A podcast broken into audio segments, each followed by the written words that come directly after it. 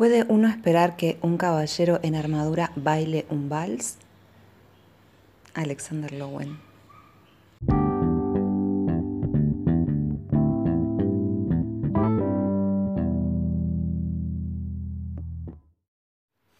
Neuma, psique, soma.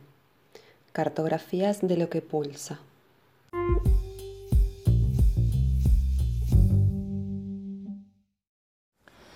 Dentro de los indicadores fundamentales con los que se trabaja en el abordaje psicocorporal está el del tono muscular, ya que trasluce el grado de control que se ejerce sobre la corriente emocional.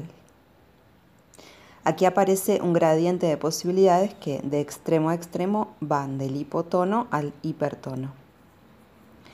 En términos generales podemos decir que todas las personas tenemos un abanico de tonos musculares a través de la extensión de nuestros cuerpos.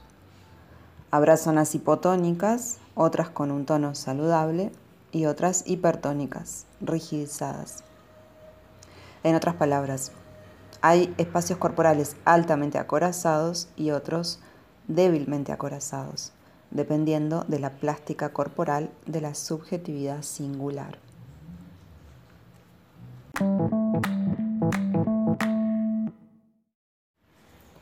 Nuestro cuerpo no es evidente. Es un territorio que a manera de capas arqueológicas narra el juego de fuerzas y afectos que lo atraviesan. Durante el desarrollo evolutivo natural podemos observar la paulatina maduración muscular que implica la construcción de las diferentes posturas corporales. El tono del cuello para sostener la cabeza.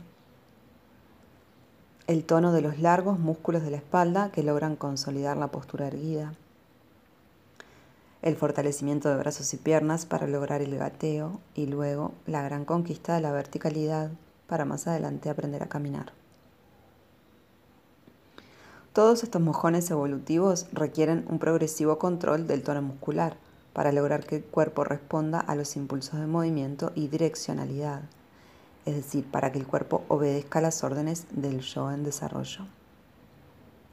En el inicio, los movimientos del bebé son descargas directas sin coordinación, con patrones típicos como los movimientos natatorios en las piernas. El desarrollo motor es, en los inicios de la vida, indicador esencial de la vitalidad y salud del infante. El despliegue esperable tiene tiempos específicos para cada logro del niño. Cada alteración en estos tiempos denotará que el desarrollo está encontrando impedimentos a su natural curso.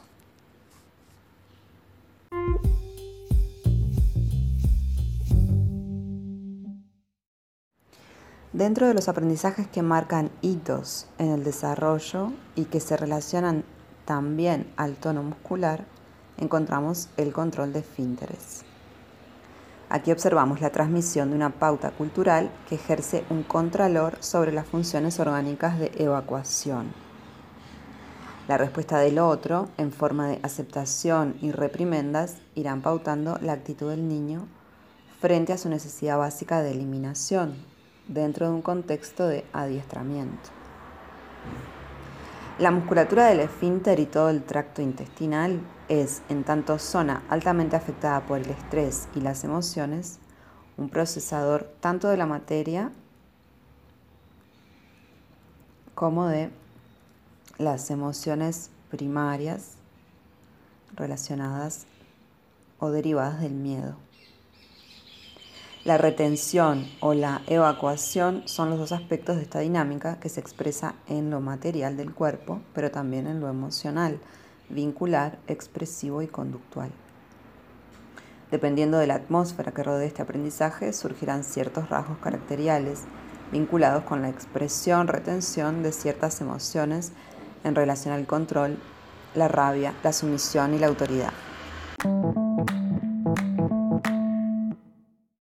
Musculatura captura los impulsos que circulan a manera de corrientes por el cuerpo, endureciéndose para impedir su salida a través de la descarga motora. Así, todo músculo espástico es un músculo en guardia, defendiéndose tanto de impulsos internos como de posibles ataques externos. Para no sentir, contraigo. En particular se contrae el abdomen, endureciendo el diafragma que, mantiene divididas la zona baja del cuerpo, pelvis y abdomen de la zona alta, tórax, pecho y cabeza. Para no expresar, contraigo, especialmente los músculos del cuello y la garganta, el maxilar y los labios, los músculos de la cara.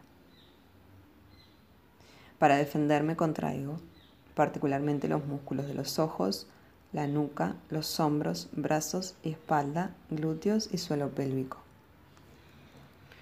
Cuando la contracción se hace crónica, se ejerce de manera involuntaria. La desconexión con las emociones se instala como rasgo de carácter. Se pierde el registro de la distensión de los tejidos. La expresión, el placer, la relajación se vuelven más y más inaccesibles.